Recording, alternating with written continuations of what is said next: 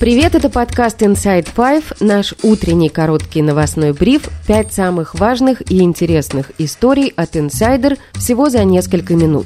Сегодня 29 мая, понедельник. История первая. В это воскресенье мир следил за тем, как завершатся выборы в Турции. По данным ЦИК страны, по итогам второго тура голосования победу одержал находящийся почти 20 лет у власти Раджеп Таип Эрдоган. Сам он еще до окончания подсчета голосов объявил на митинге перед своими сторонниками в Стамбуле о победе и назвал выборы праздником демократии. После того, как Эрдоган проголосовал на избирательном участке, он вышел к толпе своих сторонников и стал раздавать им деньги. Во время первого тура выборов он делал то же самое. Кемаль Кылыч Дороглу, единый кандидат от оппозиции, назвал в своем выступлении прошедшие в стране выборы самыми несправедливыми за последние годы. При этом он отметил волю народа сменить авторитарное правительство и пообещал, что оппозиционные партии будут бороться с правящим режимом, пока в стране не установится настоящая демократия. История вторая. Глава Следственного комитета России Александр Бастрыкин поручил возбудить уголовное дело в связи с высказываниями американского сенатора Линдси Грэма на встрече с Владимиром Зеленским в Киеве 26 мая. В пресс-службе ведомства назвали слова Грэма русофобскими и отметили, что на видеозаписи встречи сенатор заявил о финансовом участии США в причинении смерти гражданам России. Началась история с того, что российские СМИ в выходные обратили внимание на видео встречи Грэма и Зеленского. Ролик опубликовала пресс-служба украинского президента. Речь на встрече шла в том числе о необходимости поставок Украине истребителей F-16. Как утверждают российские СМИ, в частности РИА Новости, в ходе беседы Грэм якобы заявил, что смерть россиян в Украине стала лучшим вложением американских денег. Однако этот вывод, судя по всему, сделан из неверных субтитров, которые наложили на ролик уже СМИ, и склейки, которая явно есть на видео.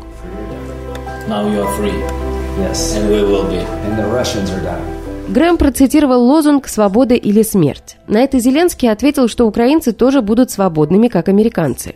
Дальше Грэм якобы говорит «Yes, and Russians are dying», что переводится «Да, и россияне умирают». Затем идет явная склейка, и сенатор произносит «It's the best money we ever spent». Это лучшее, на что мы тратили деньги. Позже эта запись появилась без музыкального фона, и слышно, что сенатор произносит либо «Russians are down», то есть «русские в минусе» или «русские проигрывают», или «Russians are done», что можно перевести как «с русскими покончено». И уж точно видно склейку, после которой идет фраза про финансирование. Монтаж признали даже РИА Новости. The Russians are down.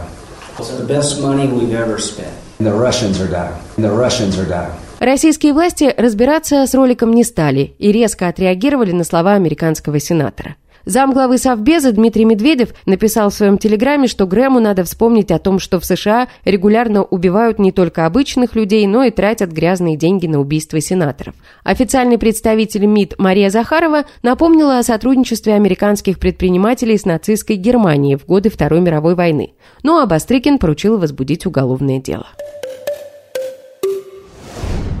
История третья. Скончался художник Илья Кабаков. Это произошло 27 мая. Ему было 89 лет. Кабаков – один из ярчайших представителей московского концептуализма, прославившийся своими инсталляциями. Он родился 30 сентября 1933 года в Днепропетровске. Учился и работал в Москве, а в конце 80-х переехал в Соединенные Штаты. Работы Кабакова «Жук» и «Номер люкс» называют самыми дорогими произведениями современного российского искусства. Первая была продана за 5,8 миллионов долларов, вторая стоила более 4 миллионов долларов. Работы Кабакова находятся в коллекциях ведущих мировых музеев, включая Центр Помпиду в Париже, Эрмитаж в Петербурге, Третьяковскую галерею в Москве, Музей современного искусства Норвегии и другие. История четвертая, продолжающаяся вокруг иконы Троица Андрея Рублева. Патриарх Кирилл отстранил от должности главу Совета РПЦ по церковному искусству священника Леонида Калинина, одного из главных специалистов по церковному наследию в РПЦ. Калинин участвовал в заседании реставрационного совета Третьяковской галереи, на котором было принято решение пока не передавать церкви эту икону, поскольку ее состояние не позволяет вывести ее из музея. В настоящий момент икона находится в реставрационной мастерской в процессе неотложной реставрации памятника. Калинин сопротивляться решению реставраторов на заседании не стал и заявил журналистам, что в РПЦ с пониманием отнеслись к выводам экспертов и что во главе угла должен стоять вопрос сохранности иконы. Но через несколько дней патриарх Кирилл не только уволил его со всех должностей, но и запретил в служении с формулировкой за воспрепятствование принесению на праздник Троицы 4 июня иконы Рублева в церковь для молитвенного поклонения. О решении передать РПЦ икону заявил 15 мая Владимир Путин. Он сообщил, что это будет сделано в ответ на якобы многочисленные просьбы православных верующих. Это решение раскритиковали искусствоведы, реставраторы и даже депутаты. Андрей Кураев в беседе с «Инсайдер» не исключил, что церковники могли убедить Путина в том, что икона поможет победить в войне против Украины.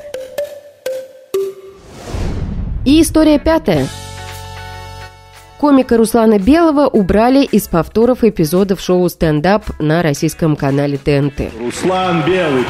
Комик вел это шоу с 2013 года, был его продюсером и одним из создателей. Здрасте, здрасте, здрасте. Да, да, да. В пятницу в эфир вышел повтор записи одного из эпизодов седьмого сезона шоу. Обычно эпизод начинался с того, что Белый представляет комика, который выходит на сцену. Теперь же из эпизода его вырезали, и после заставки сразу начинается выступление. Цензура коснулась не только Белого. Ранее канал снял с эфира сериал объявленного иностранным агентом Семена Слепакова под названием «Неприличные деньги». Были показаны только две серии из шести. Руслан Белый уехал из России, он выступает против войны. В своем концерте Белый шутит о частичной мобилизации, якобы дискредитации армии и преследовании тех, кто не хочет поддерживать войну. Войны не будет, срочников там не будет, мобилизации не будет.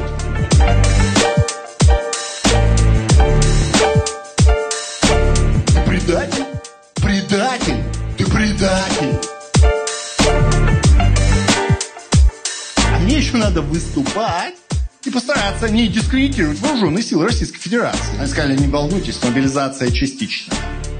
Это, видимо, для того, чтобы люди частично были в ахуе. Частично в ахуе, частично в Грузии. Белый попал в опалу российских властей еще до полномасштабного вторжения России в Украину. Тогда же он ушел с ТНТ якобы из-за финансовых разногласий. Инсайдер писал, что у Белого начали массово отменять концерты. Стендап-комик связывал это с тем, что кому-то не понравились его ролики на Ютьюбе с шутками про власть. И это все на сегодня. Это был подкаст Inside Five.